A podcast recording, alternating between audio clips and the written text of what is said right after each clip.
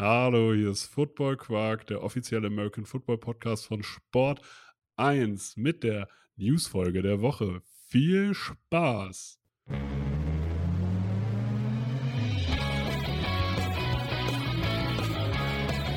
Football Quark. Viel Inhalt. Wenig Masse.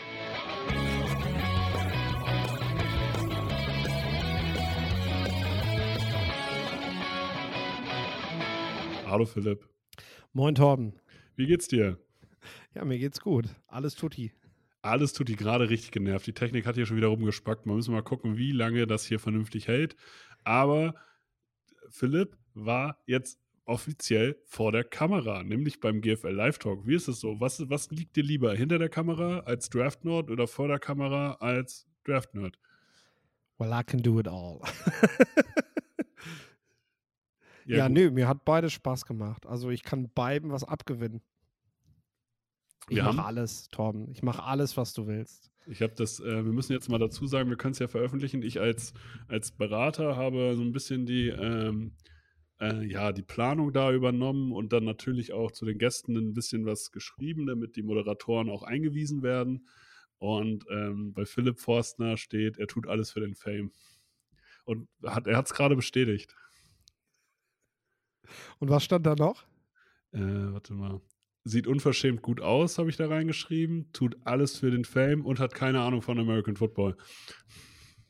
Gut, Ich glaube, lassen wir jetzt mal so stehen. Ja, die, die, drei, die drei Sachen habe ich da reingeschrieben. Und Dominik Rosing hat auch alles, also der Moderator hat gesagt, ja gut, er hat noch nie eine passendere Beschreibung gelesen.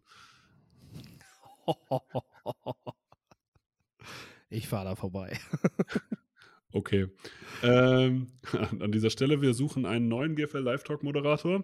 Ähm, 29.07. Schreibt euch, be- bewerbt euch einfach. Nee, auch am 29.07. werden Philipp, Steffi und Dominik wieder das Grundgerüst bilden für den nächsten GFL Live Talk. Ich persönlich muss sagen, ich bin eigentlich mit dem Output sehr, sehr zufrieden.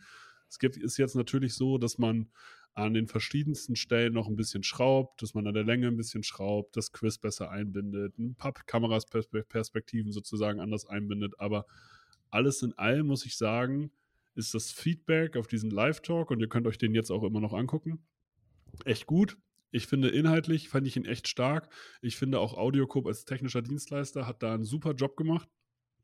Und ähm, deswegen fürs erste Mal, für die GFL, für die Rahmenbedingungen ist das, glaube ich, alles echt gut gelaufen. Wir müssen jetzt hier natürlich an dieser Stelle nochmal Nicole grüßen, Nicole Fröhlich, die vor Ort war und, von, und jetzt ein, äh, ein Autogramm von uns hat. Deswegen auch hier schön, dass du da warst. Vielen lieben Dank. Wir, wir haben uns sehr gefreut. Also es ist krass, wenn man so eine, eine Hörerin äh, im realen Leben sieht. Äh, das holt das Ganze so ein bisschen in die Realität, was wir hier machen. ja, tatsächlich. Ich fand das witzig, auch wie wir beide uns kennengelernt, also wie wir beide uns das, das erste Mal persönlich getroffen haben. Ja. Und ich sagte dann so, Spaß, so, wir stehen uns jetzt die ganze Zeit nur gegenüber, face to face, weil das ist die Perspektive, die wir voneinander kennen. Alles andere ist ungewohnt, ja. Nee, aber es Ja. war, war, auch wirklich, war wirklich cool. Also muss ich sagen, auch das ganze, das ganze Feeling vor Ort hat mir gefallen. Kann man drauf aufbauen, würde ich sagen. Ja. Ähm, wenn ihr natürlich irgendwas habt, dann könnt ihr auch bei der nächsten Veranstaltung live dabei sein, wenn ihr uns mal kennenlernen wollt. Ne? Weil auch am 29.07. sind wir wieder am Start. Und äh, wir freuen uns auch über Football-Quark-HörerInnen, die dort den Weg nach Hildesheim finden. Ja, ich habe gehört, Tom Brady wird da sein und den Grill bedienen. Ja, gut, das ist ja relativ irrelevant, wenn wir da sind. Ja. Ja, also muss man auch mal einfach mal Prioritäten setzen. Ich würde sagen, wir kommen, wir haben ja keine Zeit zu verlieren. Wir kommen zu den GFL-News. Es sei denn, du hast jetzt noch was. Möchtest du noch etwas sagen? Nee, ich fahre morgen zelten. Äh, was möchte ich sagen? Doch, doch, ein Ding. Ähm, ich habe äh, in der in der Sendung habe ich was gesagt und zwar habe ich äh, gesagt, dass der David Odenthal zum Zeitpunkt äh, zum Zeitpunkt, als die Cologne Falcons 2013 sich aufgelöst haben, Head Coach gewesen ist. Das war falsch. Das ist nicht richtig. Äh, David ist mit den Cologne Falcons aufgestiegen. Dann hat Martin Hanselmann das Team übernommen und dann haben die Cologne Falcons sich aufgelöst. Das ist wichtig, also tatsächlich, das ist mir auch wichtig, dass sowas dann auch gerade gerückt wird, wenn man sich da mal bei Fakten wirklich irrt. Deswegen finde ich es gut, dass du es ansprichst. Äh, gehört nämlich bei sowas dann auch dazu. Also, dass man, wenn man darauf angesprochen wird und es einfach faktisch nicht richtig ist, ähm, dass man dann halt sagt, ey, sorry, habe ich, hab ich falsch, falsch in Erinnerung gehabt, falsch recherchiert in dem Sinne. Und ähm, deswegen ist es, ehrt dich auch sehr, dass du das hier nochmal aktiv gerade rückst. Ja, klar, das gehört sich so. Und ich meine, wir hatten heute noch einen schönen Schnack miteinander. Ähm, ne? Und ich werde das auch nochmal im GFL-Talk, weil nicht alle, die den GFL-Talk sehen, äh, hören auch unseren Podcast. Da werde ich das natürlich dann auch nochmal sagen. Das ist aber noch ein bisschen hin. Deswegen ähm, kann man es auch jetzt schon mal erwähnen. Nee, ist doch richtig. Kann man das schon mal machen. Deswegen. Absolut richtig, Philipp. Jetzt, hast, jetzt kannst du auch ruhig schlafen. Ich habe wirklich schlecht geschlafen heute Nacht. Ja, warum? Ja. Lag's? Äh, es passieren sehr viele aufregende Dinge gerade. Wow, das ist so richtig wunderbar kryptisch, dass sich niemand darunter was vorstellen kann. Ja, was soll ich sagen? Vielleicht kommt demnächst ja mehr dazu. okay, ich würde sagen, jetzt kommen wir zum GFL. Jetzt kommen wir zu den GFL News. Es sind nämlich Testspiele passiert. Die, äh, die IFM Razorbacks Ravensburg gewinnen ihr Testspiel gegen die Stuttgart Scorpions und letzte Woche angekündigt, Paderborn gewinnt gegen Langfeld mit 26 zu 7. Aber der Quarterback Nicolas Messmer hat einen Verdacht auf, äh, auf Kreuzbandriss und wird wahrscheinlich für die Saison ausfallen. Wide Receiver Henrik Schröter hat sich das Schlüsselbein gebrochen und Linebacker Sandro Moreira da Silva hat sich einen Muskelfaserriss zugezogen. Das heißt erstmal drei Spieler, die nicht zur Verfügung stehen, eine Woche vorm GFL-Start. Ja, da hätte ich lieber das Testspiel verloren. Ja, das ist auf jeden Fall Worst Case. Zumal man dazu sagen muss, Langenfeld hat nicht in Bestbesetzung gespielt. Die haben den Paderbornern nicht den Gefallen getan und einen regulären Test zu machen. Ähm, also, ja, das ist, das ist schon echt bitter. Äh, ich meine, Verletzungen gehören zu diesem Spiel dazu. Gute Besserung an die Jungs da draußen oder die jungen Männer vielmehr. Äh, dass, dass das jetzt so passiert ist, super bitter. So viel Vorbereitung jetzt reingesteckt für jeden Spieler, so individuell, das Team als solches mit Coaching, Playbook, alles, was dazu gehört. Und jetzt stehst du eine Woche vor der Saison, stehst du praktisch wieder bei, ja, jetzt erfinden wir das Rad nochmal neu. Also das ist echt eine Herausforderung, die der Staff jetzt hat, die die Spieler, die nachkommen haben. Ähm, ich hoffe einfach, dass ihr eine Next Man Up Mentalität für euch so entwickeln könnt, weil das ist natürlich jetzt für die, die eigentlich dachten, dass sie dieses Jahr erstmal auf der Bank sitzen, eine Riesenchance, die sie nutzen können. Äh, und gleichzeitig werden die Paderborner, ja, vielleicht die Ambitionen, sich direkt fest zu etablieren da in der Liga in Jahr 1. Ähm, vielleicht wird man die ein bisschen zurückschrauben. Momentan steht ja noch die Entscheidung aus, ob es überhaupt einen Absteiger aus dem Norden geben wird. Das könnte den Paderbornern jetzt ein Stück weit in die Karten spielen, so, weil das ist wirklich ein ein Bruch, sag ich mal. Das musst du als junges Team, was jetzt gerade erst in die GFL aufgestiegen ist, echt erstmal kompensieren. Und wenn du jetzt aber ins Jahr gehst und weißt vielleicht, hey, wir können immerhin nicht absteigen, dann ja, kann man die Chance nutzen und viele, viele Spieler entwickeln und bereits um, um die für nächstes Jahr auf ein, auf ein gutes Level zu bringen, um dann vielleicht auch für Playoffs und was man noch so will, weiter zu planen. Ich glaube, das ist tatsächlich ein guter Punkt. Also natürlich äh, die aktuelle Tabellensituation, die aktuelle Ligenstruktur führt natürlich auch dazu, dass das Import-Kaufverhalten ein bisschen äh, sozusagen beeinträchtigt wird. Also es wird dieses Jahr wahrscheinlich nicht so sein, dass wenn du irgendwie der sechste Platz bist und, äh, oder der siebte Platz ähm, und sich verletzt sich der Import-Linebacker fünf Spiele vorm Saisonende, dass da noch einer nachverpflichtet wird. Also das ist früher so gewesen, glaube nicht, dass das dies Jahr, dass wir das dieses Jahr sehen. Weil, ob du jetzt siebter, sechster oder fünfter wirst, ist ja dann doch eher irrelevant. Dann gab es ein internationales Spiel, aber mit deutscher Beteiligung. Das vierte Finale der CEFL wurde von Schwäbisch Hall gewonnen gegen die Mean Machine Stockholm mit 29 zu 27. Und das in letzter Sekunde. Das heißt, beim letzten Spielzug hat Ian Gerke seinen Receiver gefunden und hat danach viel, viel Lob gekriegt. für so eine abgezockte äh, Vorstellung, weil ja, also Winning Drives musst du erstmal spielen. Gerade als deutscher Quarterback, aber dann noch in dem Alter. Größten Respekt. Zumal Stockholm ja, wie ich gehört habe, die Woche davor äh, selber ganz knapp gewonnen hat mit der letzten Sekunde quasi. Also ähm, die wussten bereits, wie es geht, wie man, wie man so einen schnellen Vorsprung sich da noch reinholt. Mhm. Stark, stark gemacht. Ich würde sagen, wir, da die äh, GFL-Saison jetzt ja startet, du, du ja Expert, du ja Football-Experte bist. Wer gewinnt, Adler oder Rebels? Ganz spontan, äh, Dankeschön dafür, äh, die Adler. Unicorns gegen Potsdam Royals. Revanche fürs Finale, die Royals. Straubing Spiders gegen New Yorker Lions. Ich kann nichts anderes sagen, wenn du dabei bist, die Lions. Paderborn Dolphins gegen Saarland Hurricanes. Wäre sicherlich ein interessantes Spiel geworden. Jetzt muss Paderborn sich erstmal finden in den ersten Wochen und Kiel ist das ja stabilste Team eigentlich, was in die Saison geht. Also Kiel. Muss jetzt tatsächlich, du hast es auch richtig, du, ich habe jetzt gerade Saarland gesagt, weil ich nur Hurricanes gelesen habe. Du hast aber Kiel geantwortet. Perfekt, weil jetzt spielt Allgäu gegen die Saarland Hurricanes. Jetzt so. kommt der Süden, jetzt kommt der Süden und das macht Allgäu. So, Marburg Mercenaries gegen Dresden Monarchs. Dresden, ich glaube deutlich. And Razorbacks Ravensburg gegen Ingolstadt Dukes. Ravensburg. Wer ist der beste Quarterback in der GFL? Wer ist der beste Quarterback in der GFL? Was soll das jetzt? ich habe keine Ahnung, aber ich, ich könnte mir vorstellen, dass da bei den Rebels jemand rumläuft mit seinen 6 Fuß 7, äh, der, der überraschen könnte, wenn er, wenn er, ja.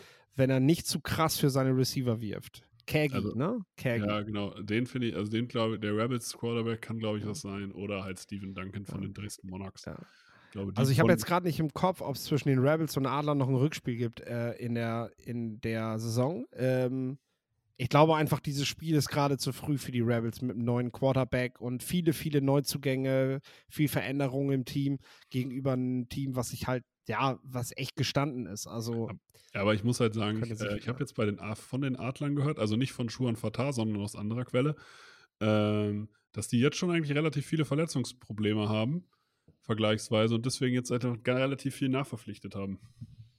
Also wir mal gucken, wie es da aussieht, aber ich würde quasi, also deinen Tippschein würde ich so unterschreiben. Mhm. Hatten wir nicht noch ein Spiel? Das ist GFL 2.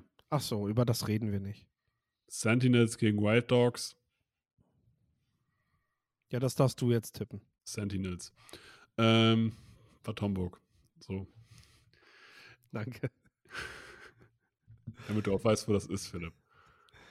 Ja.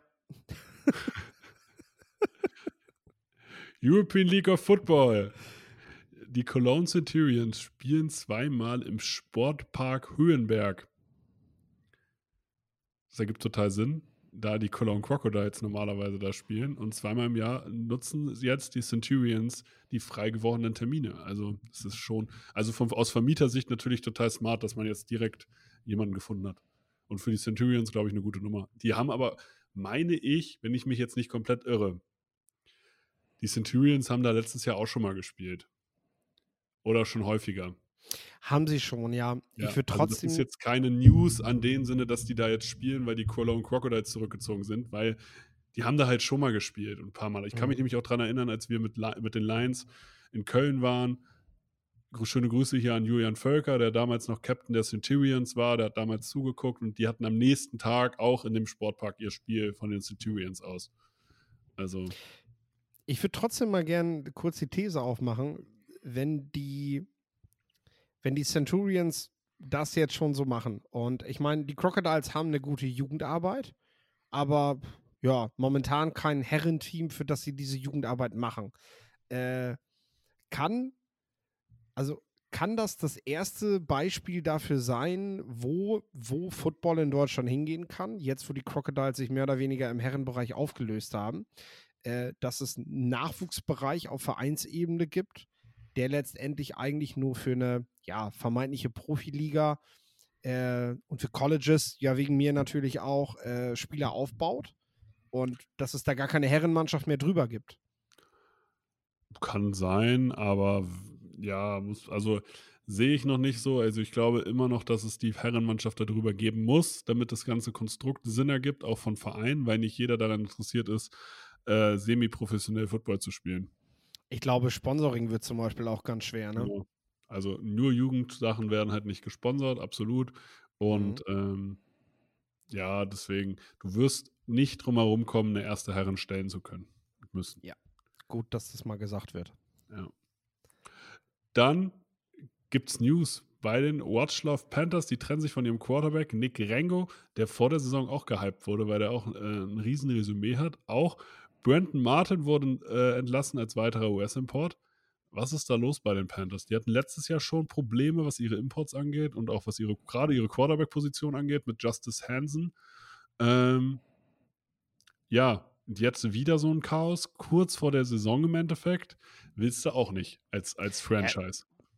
Ja, sie haben ja einen US-Import-Quarterback geholt, der letztendlich seit 2020, glaube ich, sein letztes Spiel gemacht hat. So, äh, ja, äh, also man muss halt auch, wir haben das öfter an, angesprochen hier, man muss eben nicht nur Namen holen, ne? Die vielleicht auch an einem großen College irgendwo auf einer Bank gesessen haben, sondern letztendlich auch Spieler, die gespielt haben und die sich charakterlich auch schon bewiesen haben, ne? Äh, ist natürlich jetzt viel Interpretation dabei, weil die genauen Gründe kenne ich auch nicht. Äh, aber es deutet halt darauf hin, dass, dass, dass Nick Rango einfach überhaupt nicht bereit ist, ähm, auf dem Footballfeld zu spielen und zu stehen und ähm, äh, eine Mannschaft zu führen. Ja. Dann gibt es News bei den Stuttgart Search. Die haben sich Marlon Wertmann gesichert, einen ehemaligen Spieler der Schwäbischer Unicorns, der Teil des International Player Pathway Programms war, dort darüber keinen, keine Franchise in Amerika gefunden hat, äh, aber sich jetzt seinem alten Headcoach Jordan Newman anschließt und jetzt halt zu den Stuttgart Search geht und nicht zu den Unicorns zurück. Dann bildet die ELF eine Kooperation mit der NFL bezüglich der IPPP. Die Kontaktdaten der Head Coaches wurden angefragt. Und natürlich gibt es weiterhin für alle europäischen Spieler auch im Clubfootball die Möglichkeit, sich für das IPPP zu qualifizieren. Ist das, ja, was, wie groß ist diese News? Oder klingt Kooperation mit der NFL einfach, ist das einfach eine gute Headline? Genau, genau, das ist es. Äh, klingt mega krass. Leute fabulieren da rein und habe ich auch schon gehört von Fans, die sich jetzt mit dem Football in Europa überhaupt nicht auskennen ne? und die wirklich denken, die ELF hat das Zeug dazu, irgendwie die, die zweite Liga der National Football League zu werden. Ne? Also das ist ja, ja wirklich ein, so Mythos, genau, das ist ja so ein Mythos, der tatsächlich kursiert bei Leuten, die sich halt mit den Strukturen hier überhaupt nicht beschäftigen, überhaupt nicht auskennen. Äh, ich schätze mal, das sind jetzt eher nicht Leute, die diesen Podcast hören, aber trotzdem sagen wir es hier mal.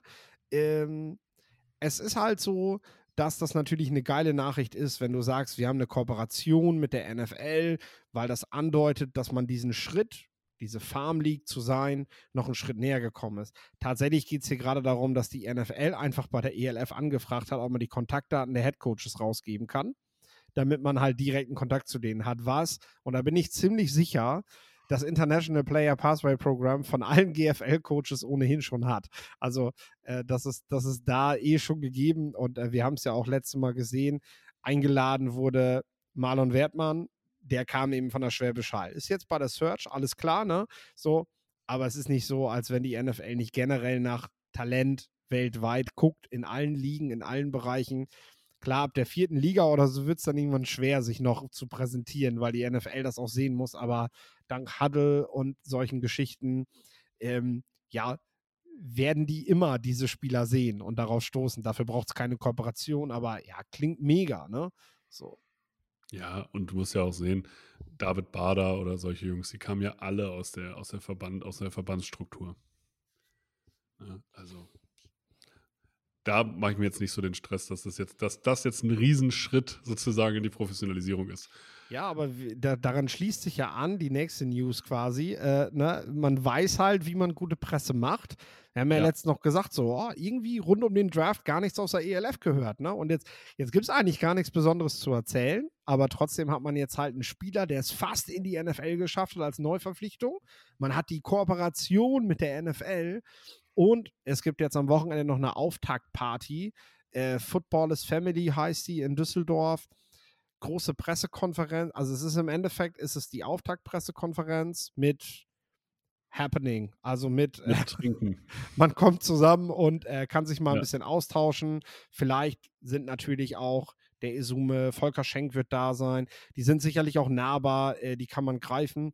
Der Spaß kostet allerdings auch äh, im günstigsten Fall 19 Euro, habe ich gesehen. Ähm, Karten gibt es über die Homepage der ELF.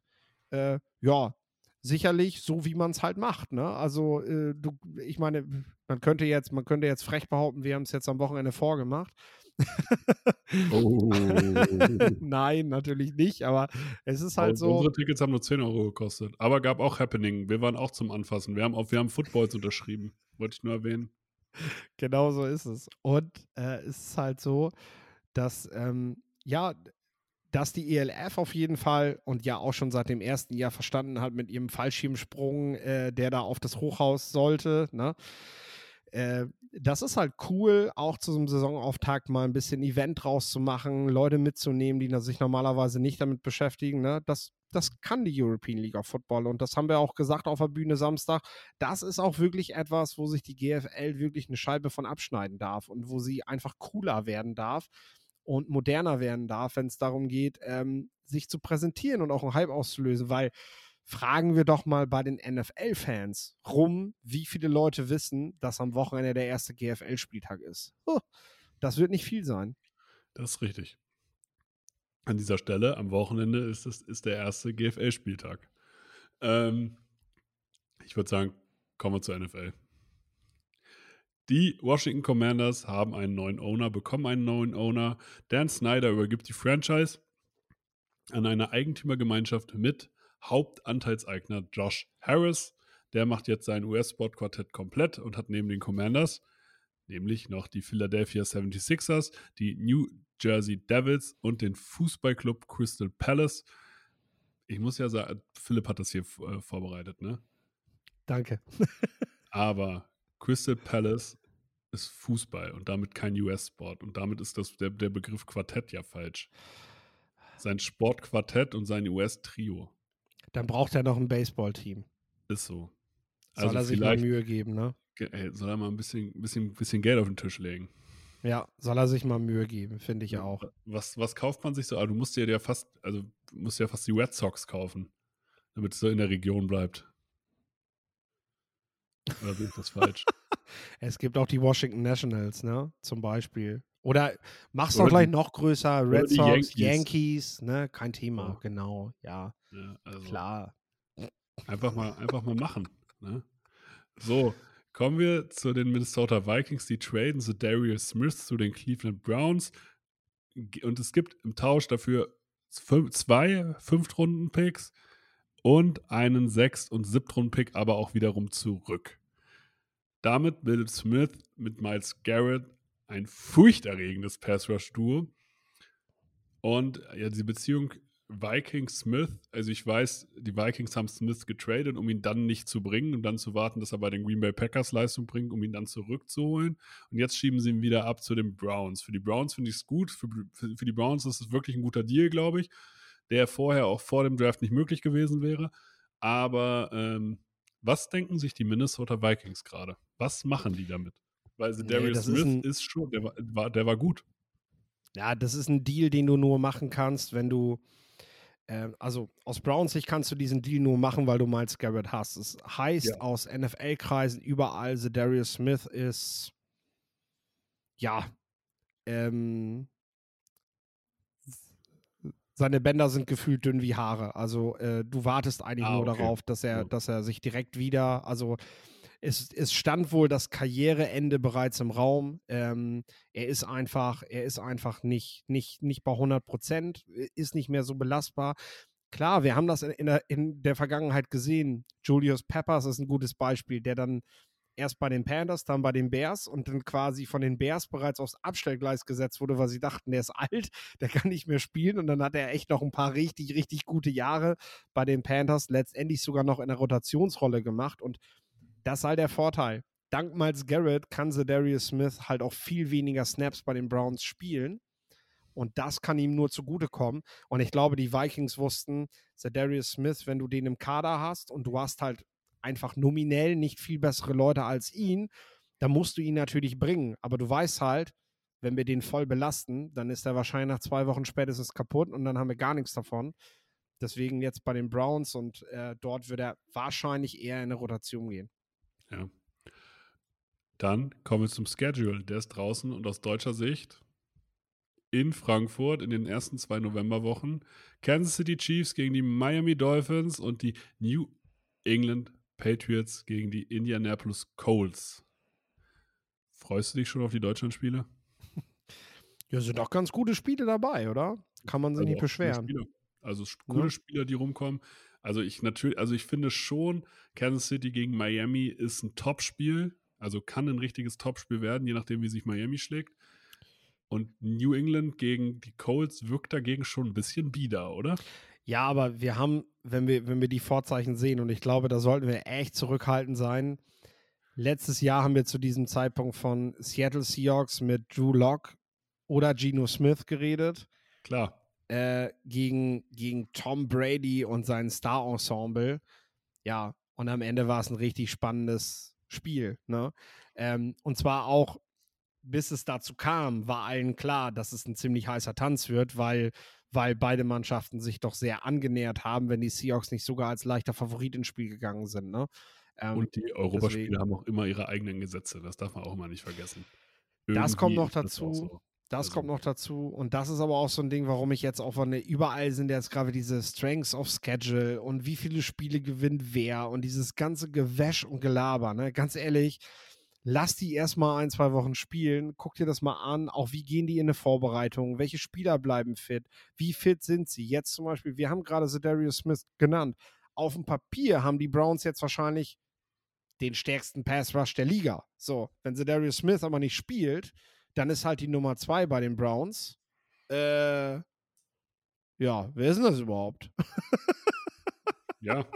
Weißt du? So, das ist, das ist halt das Ding. Und dann hat Miles Garrett halt auch ein viel schwereres Leben. Also, das ist, das ist spannend. Wie entwickeln sich Rookie-Quarterbacks? Äh, auch das wissen wir nicht. Ähm, ne? Gerade bei den Coles, kriegen wir Richardson zu sehen in Deutschland? Kriegen wir ihn nicht zu sehen? Auch das wird darüber entscheiden, wie gut wird er dann schon sein.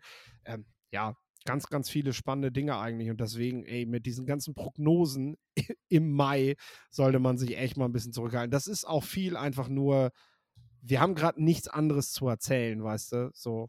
Klar. Ach, ich bin, also ich gebe da persönlich gar nichts drauf, deswegen äh, bin ich da ganz entspannt. Jetzt muss ich natürlich deine Sicht als RTL-Redakteur nochmal fragen.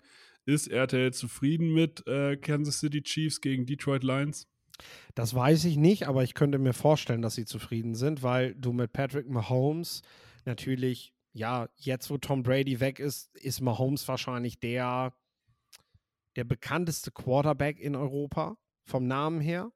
Und mit Amon Ra St. Brown auf der gegenüberliegenden Seite hast du halt den besten deutschen Spieler momentan. Und RTL, weiß ich, möchte natürlich auch deutsche Spieler in den Fokus rücken ähm, weil das hat im Basketball mit Dirk Nowitzki auch ganz gut funktioniert. Und ähm, Mit ja, Dennis Schröder dafür gar nicht.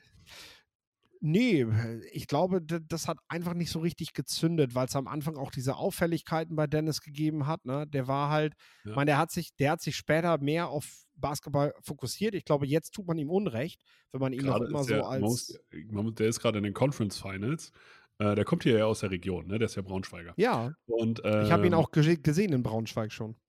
Ja, im und der hat Spiel. da auch, der investiert, also dem hat, der hat dem Heim, seinen heimischen Club hat er gekauft, anteilsmäßig, und investiert immer noch in Braunschweig total viel und dem ist seine Heimat total wichtig. Und von dem kriege ich das auch mehr mit als beispielsweise von Daniel Theiss, der auch, der kommt aus Salzgitter, das ist hier auch um die Ecke. Ähm, und deswegen, also der investiert in seine Heimat und der spielt gerade Conference Finals gegen die Denver Nuggets als, als so- sozusagen Leader der Second Unit und einer Mhm. der wichtigsten auch Verteidiger, was, an, das, was das angeht. Und Genau. da hörst du gar nichts, was, äh, was Allüren angeht oder sonst was. Mhm. Also der hat sich, glaube ich, seit Jahren schon gefangen. Ja, er hat seinen Platz auch gefunden. Ich meine, er gehört zu den. Es gibt ja tatsächlich auch in der NBA diesen äh, Sixth Player Preis, Ja. also für den, für den besten Reservespieler, der dann halt immer reinrotiert wird. Und äh, Ja. das klingt jetzt erstmal so, klingt jetzt erstmal, naja gut, der Beste, der Beste aus der Reserve, aber man darf halt nicht vergessen, im Basketball wird sehr viel durchgewechselt und, und äh, Und sind nur Die fünf meisten- auf dem Feld. So. Also der Impact eines Einzelnen ist ja viel höher. Genau. Und tatsächlich ist das sehr entscheidend, weil es einem Team mehr Möglichkeiten gibt, wenn ein sechster Spieler sehr stark ist. Dann hast du einfach mehr Möglichkeiten, dass du deine, deine Stars halt mal mehr auf die Bank setzen kannst, damit du im vierten Quarter jetzt gerade in den Playoffs eben noch frisch bist. Jetzt mal so einen kleinen Hint zum Basketball zu geben. Ja. Und Dennis Schröder hat sich da in dieser Liga echt sehr etabliert. Ne? Wie gesagt, leider, leider zu Beginn seiner Karriere so ein bisschen negativ auffällig. Ich glaube, das haben ihm die deutschen Fans noch nicht so ganz verknust, die es mitbekommen haben. Aber dafür haben wir die Weasleys. Mit, Fra mit, mit Franz und Moritz Wagner. Das sind, das sind Menschen, das, die kommen in Deutschland gut an. Die sind bodenständig. Also die wirken, die haben keine, also die wirken auch von außen nicht, als wenn sie Allüren haben. Toll. Berliner Jungs. Ja, und das ist bei den St. Browns natürlich auch. Also wenn du die mal, wenn du die mal kennengelernt hast, ich hatte das Glück mit äh, Amon Ra, habe ich ein, ein Interview gemacht, als er noch am College gewesen ist und äh, der, der Junge saß da in seinem Wohnzimmer zwischen Training und, und Fitnessraum und äh, äh, ja, war ja smart, aber so höflich und nett und freundlich. Also, äh, das sind echt, echt gute Jungs. Die sind gut erzogen, wenn ich das so sagen darf. Und ähm, deswegen haben sie es auch verdient, gerade in Deutschland eine Plattform zu bekommen und äh, dass wir auch sagen: Ey, komm, die haben hier Jugendnationalmannschaft gespielt.